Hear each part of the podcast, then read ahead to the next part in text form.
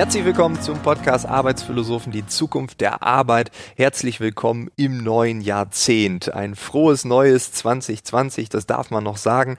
Ich hoffe, du bist gut reingekommen, reingerutscht, du hast über die Weihnachtstage entspannen können und bist topfit für das nächste Jahr. Ich selbst habe mich so ein bisschen zurückgezogen. Ich äh, war offline, ich habe Digital Detox gemacht. Der Themenschwerpunkt Stress versus Entspannung, der wirkt noch nach, wie man sieht. Und äh, ja, ich bin bereit für das nächste Jahr. Ich bin gut angekommen und jetzt kann es weitergehen. Wir befinden uns immer noch im Themenschwerpunkt Arbeit woanders. Also wir wagen diesen Blick über den Tellerrand, schauen uns die Arbeit in unterschiedlichen Ländern und Regionen an. Und meine heutige Gesprächspartnerin ist Sham Rikova. Sie arbeitet bei der AHK in Tel Aviv, also bei der deutsch-israelischen Handelskammer. Und Israel ist, glaube ich, ein ganz besonderes Land. Israel steht für Hightech, Israel steht für Startups ohne Ende. Aber Israel ist auch ein Land, welches immer irgendwie bedroht ist. Und genau über diese Mischung sprechen wir.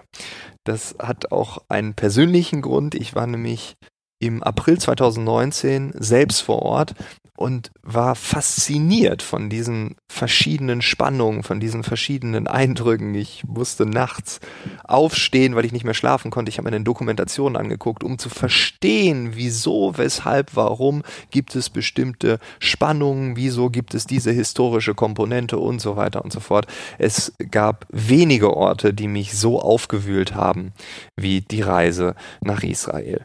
Und genau deshalb habe ich gesagt, okay, für diesen Schwerpunkt möchte ich jemanden finden, der uns da einen Einblick geben kann. Das hat sie getan und wir starten direkt mit der ersten Frage. Ich habe sie nämlich gefragt, Scham, warum bist du 2004 nach Israel gezogen? Was hat dich dazu bewogen, auszuwandern? Und sie antwortet direkt und ich wünsche dir jetzt ganz viel Spaß.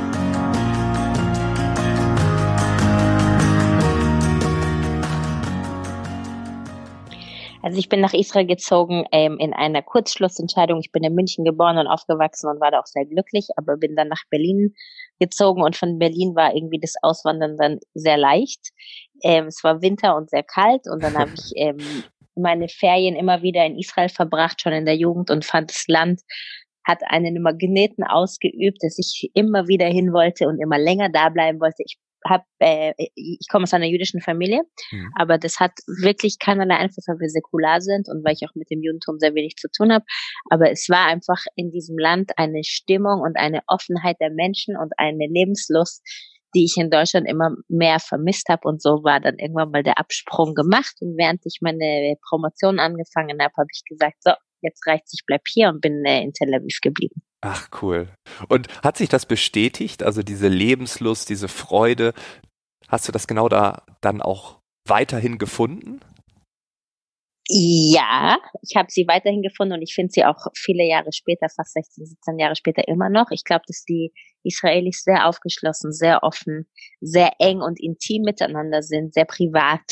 Ähm, ich sehe natürlich auch Dinge, die man als äh, junges Mädchen in Partygefieber nicht gesehen hat. Ich sehe auch hier die leichte ähm, Dschungelkultur, die wir hier so ein bisschen pflegen. Das heißt immer Ellenbogen raus und äh, im Straßenverkehr ist jeder gegen jeden oder im Supermarkt und dass wir eben weniger auf Umgangsformen und äh, kulturellen Umgang legen, sondern aber dafür dann tatsächlich sehr eng familiär sind, dass man hier immer sich zu Hause fühlen kann, dass man hier immer von der Gesellschaft eingeschlossen wird, dass es auch eine sehr ausgeprägte Zivilcourage gibt, was hier in einem Land, das unter Sicherheitsbedrohung immer noch leidet, auch ähm, vielleicht natürlich, aber nicht selbstverständlich ist. Und äh, das sind Werte, die ich sehr schätze hier. Also du hast es schon gesagt, ne? also diese tägliche Gefahr, die ja irgendwie immer droht. Ähm, wie bist du damit umgegangen oder wie geht man auch heute noch damit um? Weil ich meine, so ein Raketenalarm, den wirst du ja schon mehrfach gehört haben. Was macht das mit dir, wenn man in so ein Land zieht? Oh ja, den Raketenalarm habe ich sehr oft gehört. Also ich habe ja auch mehrere verschiedene Bedrohungsszenarien durchlebt. Ähm, das begann als noch in meiner Tourismuszeit hier in Israel waren noch die ähm, Selbstmordattentate sehr verbreitet. Da gingen also die Busse relativ regelmäßig in die Luft oder die Restaurants. Das war eine sehr unangenehme, sehr angsteinflößende Situation, wo man wirklich sich nie sicher sein kann, wo man gerade ist. Da waren wir auch alle nicht paranoid, weil Israelis sind doch immer sehr lebensfroh und machen weiter, als wäre nichts. aber man hat schon die Augen sehr stark offen, offen gehalten. Das heißt, wenn man, wenn, wenn ich Bus gefahren bin und jemand stieg ein mit einer großen Tasche, war ich unruhig oder ähm, wenn man im Café saß, haben die Leute immer an den Eingang geguckt, um zu schauen, wer so reinkommt. Das war eine schwere Zeit.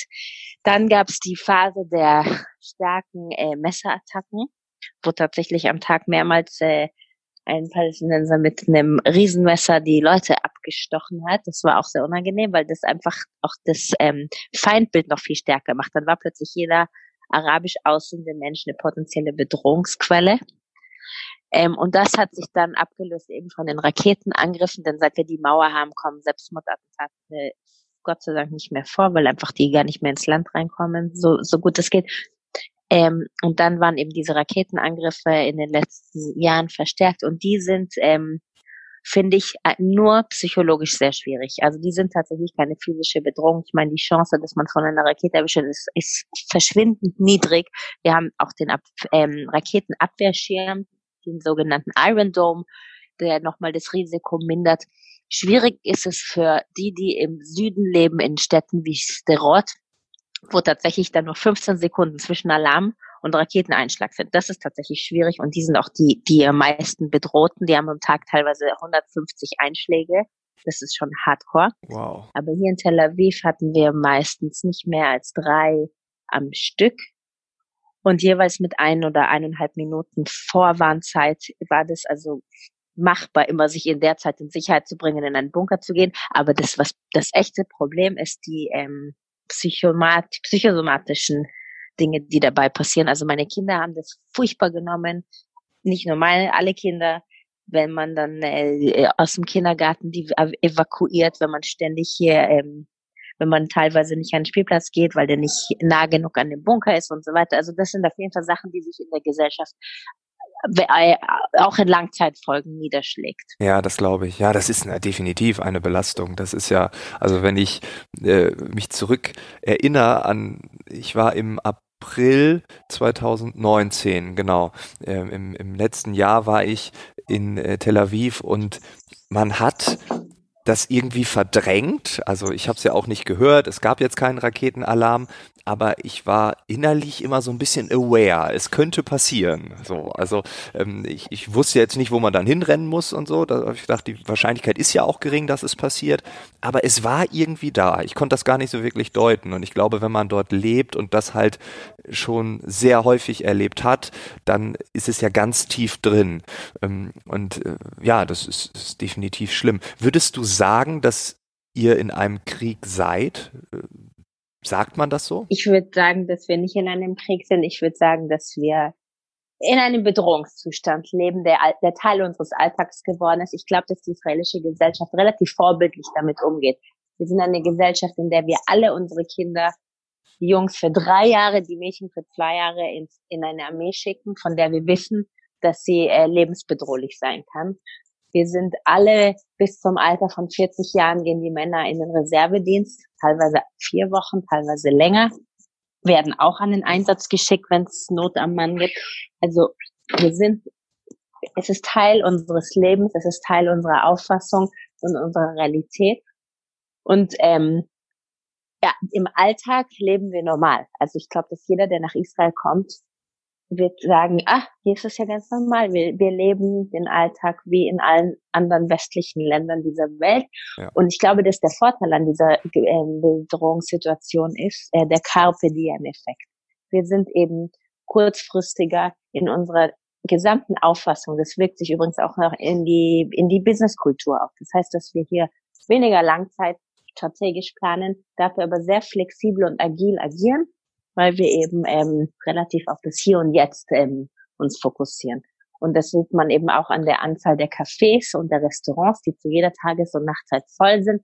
Und man kann auch schon mal um drei Uhr nachts in Tel Aviv im Stau stehen bleiben, weil die, weil alle in Clubs gehen und wenn man hier eben viel feiert, und darum hat es eben auch seine positiven Effekte. Ja, ja weil das wäre meine nächste Frage gewesen. Also wenn man in diesem Szenario lebt, was bedeutet das fürs Business? Du hast eben schon mal das Wort agil benutzt. Man ist flexibler, man passt sich an, man ist spontaner. Würdest du sagen, dass Israel ähm, all die technologischen Innovationen, die dieses Land hervorgebracht hat, äh, dauernd hervorbringt, dass es genau deswegen so fortschrittlich ist? Es ist ähm, fortschrittlich, also die Fortschrittlichkeit und die Innovationskraft Israels hat mehrere Gründe. Das ist zum einen mal das Militär, also damit beantworte ich deine Frage mit einem klaren Ja, mhm. weil im Militär Eliteeinheiten ausgebildet werden. Äh, prominenteste Einheit ist die 8200er Cybersecurity und andere Technologien werden dort den Soldaten mit 18 Jahren eben beigebracht und die können dann Algorithmen erlernen und selber schreiben, die sie dann selbstverständlich nach Entlassung ins Zivilleben drei Jahre später ins Zivile übertragen können. So ist zum Beispiel Mobile Eye entstanden, was sehr prominent ist und viele etliche weitere Technologien, die ursprünglich aus dem Militärischen kamen. Mhm. Ähm, darum ist das ja, aber es gibt noch andere Faktoren. Es ist ähm, die Kleinheit des Landes. Es ist, ähm, dass uns eben dazu zwingt, andere Märkte zu suchen. Es ist eben die Kriegssituation außenrum, beziehungsweise nicht, also nennen wir es nicht Krieg, nennen wir es mal wirtschaftlichen, äh, wirtschaftliches Brachland um uns herum. Wir haben ja mit den wenigsten stabile wirtschaftliche Beziehungen hier im Mittleren Osten. Das heißt, dass wir auch auf der Suche sind nach anderen weiter entfernten Märkten, uns also eher auf Software als auf Hardware be, ähm, beschränken. Ähm, und Israel ist ähm, gesegnet worden in den 90er Jahren mit einer Einwanderungswelle aus Russland, wo sehr, sehr viele Ingenieure dabei waren, für die Arbeitskräfte geschaffen werden mussten. Und man damals ähm, vom Staat Meilensteine gelegt hat mit äh, sogenannten Venture Capital, also Risikokapital, das ähm, im Land verteilt wurde, um ähm, staatlich geförderte Inkubatoren und Acceleratoren ins Leben zu rufen, um diesen Leuten eben ähm, einen Job zu verschaffen. Hm. Das ist das, ähm, das sind so Faktoren. Es gibt noch andere, zum Beispiel ähm, einfach die die Erfindungsfreudigkeit und das große Selbstbewusstsein unserer Israelis und die israelische Kultur zu denken, dass wir immer eine gute Idee haben, die immer besser ist als alle anderen und die auf jeden Fall eine Chance hat. Israelis sind eben ähm, sehr flach in den Hierarchien und sehr informell und darum auch ähm, nicht abgeschreckt von, von äh, irgendwelchen großen Corporates, die sie dann angehen. Also sie haben auf jeden Fall die besten Voraussetzungen für sowas Entrepreneur-Spirithaftes. Ja, Tel Aviv beispielsweise gilt ja auch als Silicon Wadi. Ich hoffe, ich habe es jetzt richtig ausgesprochen. Ich habe schon mehrfach gelesen. Ähm, also das Silicon mhm. Valley ähm, in der Region dort. Ähm, man spürt diesen Spirit da. Also das liest man immer in den Artikeln. Du hast es jetzt beschrieben ist dieser Spirit auch ein Thema jetzt beispielsweise für eine Delegation aus Deutschland, die jetzt in Tel Aviv investieren möchte oder man möchte sich das anschauen, davon lernen? Also wie gehen die damit um, wenn so eine Delegation dahin kommt und sieht dann äh, das Treiben, äh, die Startups in Tel Aviv? Ja, ähm, das ist diese äh, Delegation, die du erwähnst, die haben wir im Jahr inzwischen bis zu 30, 40 Mal schönerweise, mhm. also der Mittelstand, die Großen, die Institutionen und die Stadtverwaltungen kommen alle in einem Regelmäßigkeit und Häufigkeit her, dass wir fast gar nicht mehr hinterherkommen mit der Arbeit bei der AHK. ähm, ja. Und ja, sie kommen her und wollen dieses sogenannte israelische Mindset kennenlernen und sich das anschauen. Das ist eine Krux für uns, weil wir hier eben ähm, bei sowas im Silicon Valley, was passiert ist, war eben dann der sogenannte Innovationstourismus, der da einfiel und dann wollten die Leute im Valley plötzlich Geld haben, um die Leute zu empfangen. Und irgendwann mal haben sie auch keine Lust mehr, weil sie sagen, da kommt ja eh nichts dabei raus.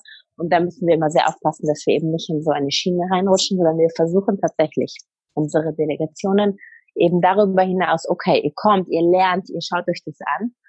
Aber bitte versucht euch auch zu überlegen, was ihr davon wieder mit nach Hause nehmen könnt. Also das ist hier keine Affen, die hier im Zoo spielen und man guckt, fotografiert sie ab, sondern die wollen tatsächlich mit euch zusammenarbeiten.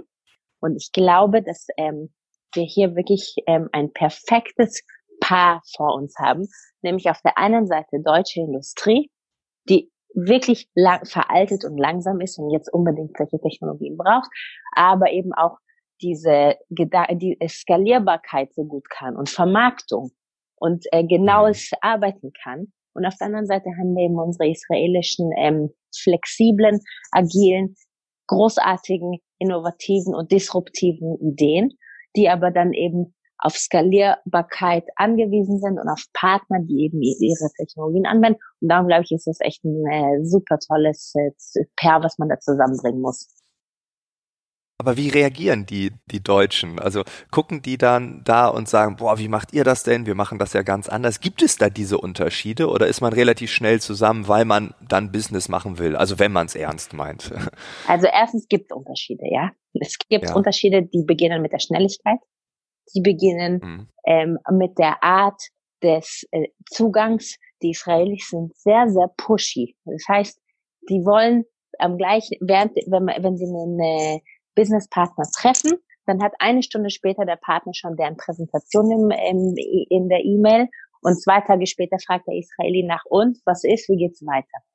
Und ich brauche dir nicht zu erzählen, wie oft man in Deutschland erstmal ein Out of Office bekommt und dann ist äh, Vaterschaftsurlaub angesagt und dann muss es erstmal durch die Abteilungen gejagt werden und in der Zeit wird der Israeli ganz hysterisch und wild und äh, fragt immer wieder nach, bis der Deutsche auch keine Lust mehr hat. Das ist also etwas, wo man ein bisschen aufpassen muss.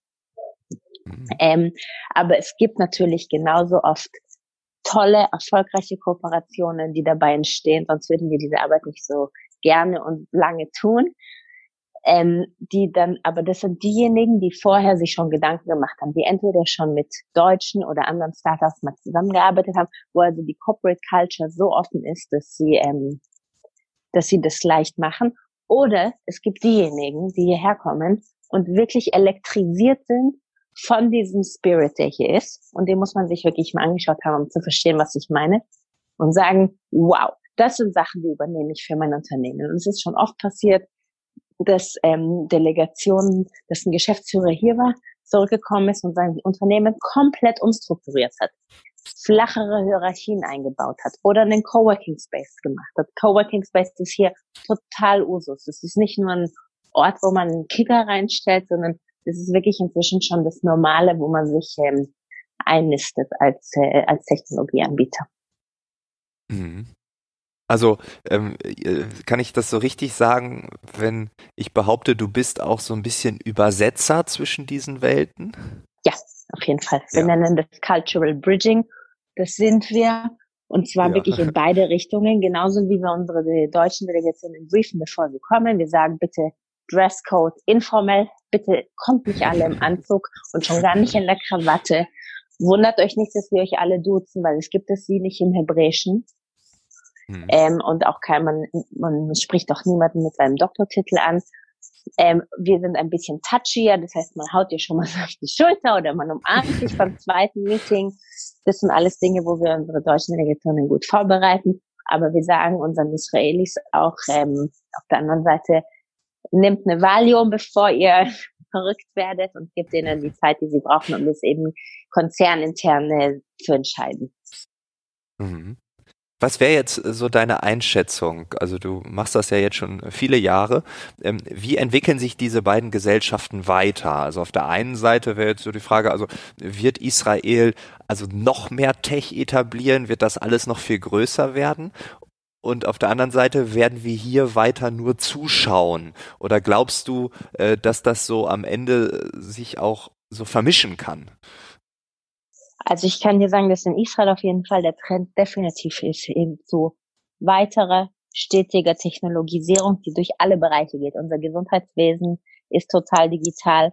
Unser Alltag, die Städte, die äh, Industrien, die, die Häfen. Wir machen jetzt vollautomatisierte Hafenstrukturen. Ähm, also ich, das ist überhaupt keine Frage. Wir haben momentan 8000 Startups. Ähm, wir haben eine unzählige Menge an Acceleratoren und Venture Capital und wir haben vor allem eine äh, über 350 multinationale Konzerne aus der ganzen Welt. Dazu gehören natürlich die Googles und Facebooks und Amazons und aus deutscher Seite sind Siemens und SAP und Telekom und so weiter, die hier mit ihren R&D-Centern vertreten sind und hochinteressant und äh, bahnbrechende Technologien entwickeln, die dann im äh, Mutterunternehmen ähm, einverleibt werden. Also da ist überhaupt keine Frage, dass wir da weiter in diesem Trend bleiben. Israel muss nur lernen, ähm, langfristiger diese Dinge zu machen. Und wir sind eigentlich nicht nur eine Startup-Nation, sondern auch eine Exit-Nation. Und da muss man sich überlegen aus israelischer mhm. Sicht, nur wie man diese Startups vielleicht länger behält, äh, größer macht und ähm, eine faire und gesellschaftlich gute Umverteilung auch dieser Gewinne macht. Das ist aus israelischer Sicht. Aus deutscher Sicht ist es mir, fällt mir viel schwieriger zu antworten. Ich kann dir sagen, dass die großen, die multinational Players in Deutschland, die sind ganz vorne dabei. Die haben, die, die verstehen die Trends, die investieren, die in die richtigen Zukunftstechnologien, die probieren aus, die lassen sich inspirieren. Das ist überhaupt keine Frage. Wo ich mir Sorgen mache, ist der Mittelstand und das ist ja 90 Prozent unserer Wirtschaft. Und beim Mittelstand, da klafft es im Moment auseinander. Also da sehe ich einen großen Nachholbedarf, der über diese Konferenzen und Tagungen, wo man über Digitalisierung spricht, hinausgeht, sondern auch was tut. Und da bin ich ein bisschen skeptisch momentan. Ähm, aber da wird uns, werden wir in den nächsten zwei, drei Jahren mehr wissen, ob sich da was tut. Aber was könnten wir tun? Also wie kann man die Synergien nutzen? Was empfiehlst du jetzt solchen mittelständischen Unternehmern oder äh, Angestellten dieser Unternehmen, dass sie nicht nur kommen und zuhören, sondern auch etwas machen? Also Erstmal Hausaufgaben machen. Erstmal sich überlegen, den, den Punkt, also der erste Schritt ist, was sind meine Challenges? Wo brauche ich Technologien? Wo scheitere ich und wo kann ich besser werden? Wo muss, äh, wo brauche ich was in puncto Supply Chain Optimization? Bin ich äh, cyber secure und solche Themen? Ähm, das ist das eine. Das zweite ist nicht die Datenschutzparanoia, alles das beherrschende ähm, Leitmotiv zu sein, sondern lieber ein bisschen Daten mehr freiwillig preisgeben, als danach gehackt zu werden. Ähm, und ich empfehle, wenn man sich erstmal darüber klar geworden ist, was man braucht, dann hierher zu kommen, sich die richtigen Partner zu suchen, hierher oder auch in die deutsche Startup-Landschaft zu gucken und nicht zu versuchen, selber Startup zu werden, um Gottes Willen. Ja, weil ein, dafür ein, ein Mittelständler oder ein Industrieführer muss um Gottes Willen nicht so agil und so schnell oder so technologisch sein, aber schauen, wie man damit äh, intelligent einfach zusammenarbeiten kann. Erstmal natürlich mit einem Piloten, dem sogenannten POC, und dann eben, äh, wenn der erfolgreich ist, in, äh, in eine langfristige Partnerschaft aufbauen. Mhm. Was würdest du Individuen empfehlen? Weil ich habe ja ganz am Anfang äh, dir ganz gespannt zugehört, als du gesagt hast, diese Lebensfreude, diese, diese Lust, ähm, äh, ja, im Moment zu leben, äh, dieses Positive, dieses Optimistische, trotz all der Widrigkeiten, die man vielleicht vor Ort hat, die wir hier ja nicht so haben, was man ja ganz ehrlich so sagen muss. Ähm, also was empfehlst du Menschen, die sagen, ach, der Alltag in Deutschland, der macht mich fertig und so. Äh, also wie werde ich mehr Tel Aviv? Huhuhu. Dazu müsste man da schon ein kleines Stückchen mehr ans Mittelmeer rücken, ein bisschen mehr Sonnentage herbeiführen. Ja, okay. Aber nachdem wir das nicht können, würde ich erstmal damit anfangen, mehr zu lächeln, mehr meine Umwelt anzusehen, mehr zu schauen, was alles Tolles in Deutschland ist und weniger drauf zu gucken, was nicht so gut läuft. Wir sind in Deutschland, jetzt sage ich wir, die Deutschen sind ja doch sehr gerne am Beklagen und ähm, erstmal zu sehen, dass wir tatsächlich zu den bestaufgestelltesten Ländern Deutschland World Export Champion gehören und dass wir ein schönes Land haben. Ich bin ja selber aus Bayern, das ist ja das Allerschönste sowieso. Ähm, und ähm, ja, das glaube ich wäre es. Erstmal gucken, was wir alles bei uns zu Hause haben und nicht diese deutsch praktizierte Mentalität des The grass is greener on the other side. Hm. Cool. Ja. Also ich würde sagen, das war ein perfekter Rundumschlag. Ich ähm, habe jetzt die Business-Sicht bekommen, weil wie gesagt, im April ähm, vor neun Monaten, da äh, war ich total angetan von dem Land. Also ich äh, bin nachts aufgewacht, konnte nicht mehr weiter schlafen. Ich bin aufgestanden, habe mir Dokumentation angeguckt. Ich wollte verstehen, ja wirklich, es hat mich wirklich berührt. Ich wollte verstehen, wieso ist das so? Warum gibt es die Mauer? Was ist hinter der Mauer? Was ist mit Menschen, die ähm, vor der Mauer wohnen, aber hinter der Mauer arbeiten und täglich diesen Gang haben. Äh, wie, wieso wieso äh, beklagt sich keiner? Also diese Dinge habe ich ja auch wahrgenommen. Ich war nur eine Woche da, aber ich habe auch mit Einheimischen gesprochen, die man dann in Cafés auch in null Komma nichts kennengelernt hat. Ich dachte, das ist so ein bisschen wie Köln, aber außerhalb von Köln hört das dann auch schnell auf. Ne? Also dass mhm. man mit wildfremden Leuten ins Gespräch kommt. Und das hatte ich dort auch sehr häufig. Und äh, das, das fand ich spannend und deshalb glaube ich jetzt so diese, diese Business-Sicht, die hat mir auf alle Fälle jetzt eine gewisse Klarheit gegeben und ähm, mit relativ hoher Wahrscheinlichkeit werde ich äh, Ostern wieder zurückkommen. Und dann, dann meldest du dich achten. bitte und kommst du ins Büro, ja? Auf jeden Fall. Und wenn eine Delegation da ist, dann würde ich sogar auch gerne mitlaufen. Sehr gerne. Sag mir deine Daten. ja, cool. Vielen Dank für deine Zeit. Und äh, ja, ich wünsche dir alles Gute da drüben und wer weiß, in drei, vier Monaten, ich hoffe, Super. dass wir uns dann sehen. Freue ich mich. Hat auf dich auch. Cool. ciao, ciao. Servus. Das war das Gespräch mit Sham Rykova. Das war unser heutiger Blick über den Tellerrand. Das war Israel. Wenn du mehr Informationen zur AHK haben möchtest oder Sham bei LinkedIn kontaktieren möchtest, alle Infos sind wie immer in den Shownotes hinterlegt. Ich muss mich nochmal enorm bedanken über die vielen Bewertungen bei iTunes. Also in den letzten ja, zwei, drei Wochen ist eine Menge passiert. Vielen, vielen Dank für äh, sehr viele Fünf-Sterne-Bewertungen. Also nochmal danke, danke, danke, wenn das Jahr so weitergeht. Wow, das wird Magic. Also jetzt eine tolle Woche. Wir hören uns in der nächsten Woche wieder und bis dahin alles Gute. Ciao, ciao.